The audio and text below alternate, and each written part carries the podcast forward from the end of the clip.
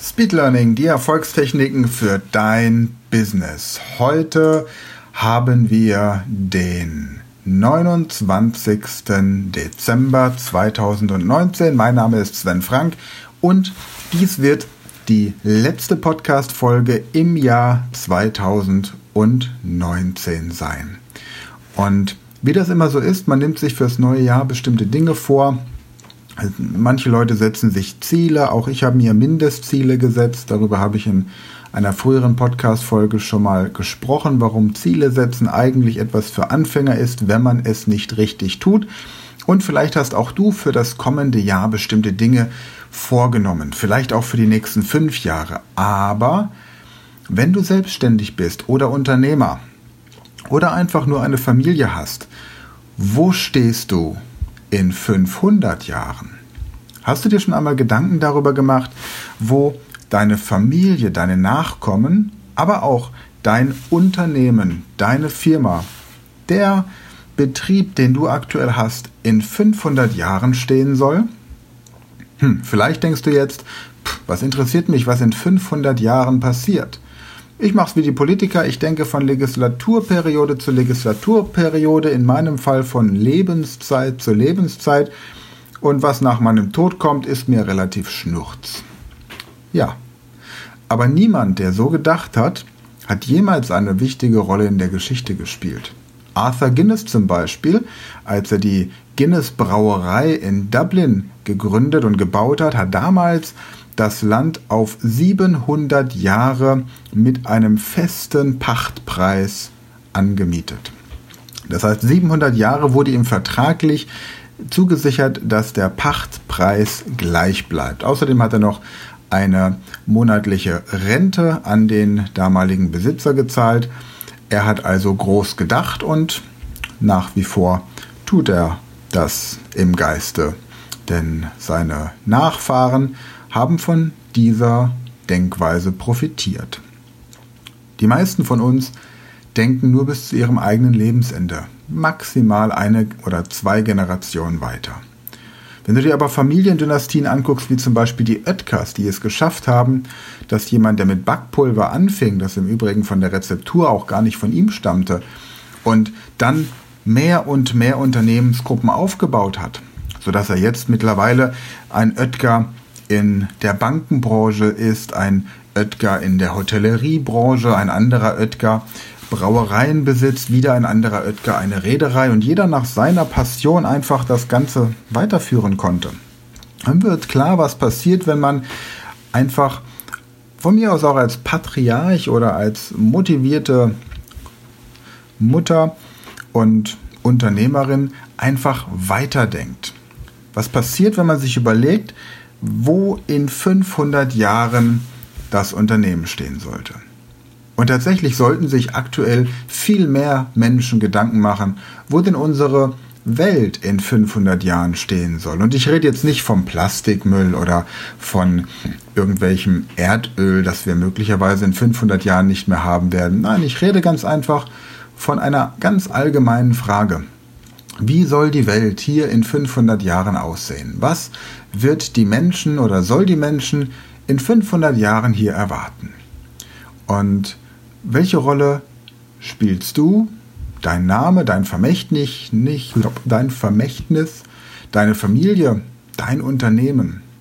Wenn du beispielsweise aktuell einen mittelständigen Betrieb hast mit, sagen wir mal, 100 Mitarbeitern, was soll man in 100 Jahren über dieses Unternehmen denken? Und was in 250 Jahren? Und was dann in 500 Jahren? Denn in 500 Jahren wird es unsere Welt noch geben. Sie wird etwas anders aussehen als heute. Das ist normal. Die Natur nicht unbedingt, aber die Art, wie die Menschen leben. Das, was wir heute tun, wird als mittelalterlich betrachtet werden. Die Medizin wird feststellen, dass wir uns in 90 Prozent aller Diagnosen, die wir aktuell stellen, geirrt haben. Man wird andere Kommunikations- und Transportmöglichkeiten haben. Man wird Geld anders bewerten. Es wird vermutlich auch ganz andere Formen des gesellschaftlichen Miteinanders geben, die wir aktuell noch überhaupt nicht in Betracht ziehen. Und vielleicht wird die Welt ein bisschen bunter sein als heute, vielleicht ist sie aber auch wieder mehr schwarz-weiß, weil es sich gezeigt hat, dass das vielleicht der praktikablere Weg auf Dauer ist. Wir wissen also nicht, was die Welt bringen wird, ob wir zum Mars fliegen oder ob wir Touristen auf den Mond schicken, ob wir das überhaupt wollen. Das Einzige, was wir wissen, ist, es wird eine Geschichte geben. Und wir, die wir heute leben, sind Teil dieser Geschichte. Und nun kannst du dir sagen, es ist mir völlig Wurst, ob man sich in 500 Jahren an mich erinnert. Es ist mir auch völlig Wurst, ob man sich in 100 Jahren an mich erinnert. Was dir aber nicht Wurst sein sollte, ist die Art, wie du heute an morgen denkst. Die Entscheidungen, die du heute triffst, für dich, für deine Familie, für dein Unternehmen. Denn wenn du nur bis zu deiner Lebensendzeit, bis zu deinem eigenen Ableben denkst, dann bedeutet das, dass du deinen Möglichkeiten tatsächlich von Anfang an eine Grenze setzt. Du wirst niemals auf die Idee kommen, in Dimensionen zu denken, die tatsächlich das Potenzial haben, 500 Jahre in die Zukunft zu gucken. Du wirst niemals für etwas dermaßen brennen, dass Menschen, die dich mit 70 oder 80 Jahren kennenlernen, das Gefühl haben, als junge Menschen deine Vision weitertragen zu wollen. Warum das wichtig ist? Nun, ich weiß nicht, ob es wichtig ist. Aber ich weiß, dass Menschen, die über ihre Lebenszeit hinaus planen und denken, ganz anders wirken, viel mehr aufnehmen, viel mehr lernen, viel mehr Begeisterung haben, andere Menschen mitreißen. Menschen, die über ihre eigene Lebenszeit hinausdenken, bewegen einfach mehr, sind weniger lethargisch und sind vor allem dynamischer, gesünder, leistungsfähiger im Kopf und im Körper. Menschen, die über ihre eigene Lebenszeit hinausdenken, haben im Durchschnitt weniger Stress, weil sie mehr Zeit haben, zumindest subjektiv. Sie haben angenehmere Beziehungen, weil sie wissen, dass die Menschen, mit denen sie aktuell zusammen sind, noch über viele, viele Jahre zusammenleben werden. Und sie engagieren sich einfach auch in ganz anderen sozialen und gesellschaftlich wertvollen Projekten.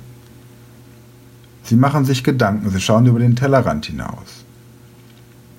Und wenn wir jetzt einfach mal überlegen, was du über deine Großeltern denkst oder weißt, und du dir die Frage stellst, was möchtest du, dass deine Kinder oder Enkelkinder einmal über dich sagen oder denken? Denn das spielt sehr wohl eine Rolle. Auch wenn du das Gefühl hast, irgendwann liegst du in einer Kiste oder in einer Urne oder bist kremiert oder irgendwie in alle vier Winde verstreut und es interessiert dich nicht mehr. Aber es interessiert dich sehr wohl während deines Lebens einmal die Frage zu stellen, was passiert, so wie du jetzt am Ende des Jahres zurückschaust auf das Jahr und mit dir in Zensur gehst und fragst, was ist denn jetzt in diesem Jahr für mich passiert? So wirst du am Ende deines Lebens zurückschauen und man sagt, wenn die Seele glücklich ist, macht das Sterben mehr Spaß. Wenn die Seele unglücklich ist, wird das Sterben zur Qual. Das haben mir ein paar Verstorbene berichtet. Und mit diesen Gedanken möchte ich dich einfach nur mal in das Jahresende entlassen und dich einfach motivieren zu überlegen, wo du dich und dein Lebenswerk in 500 Jahren siehst.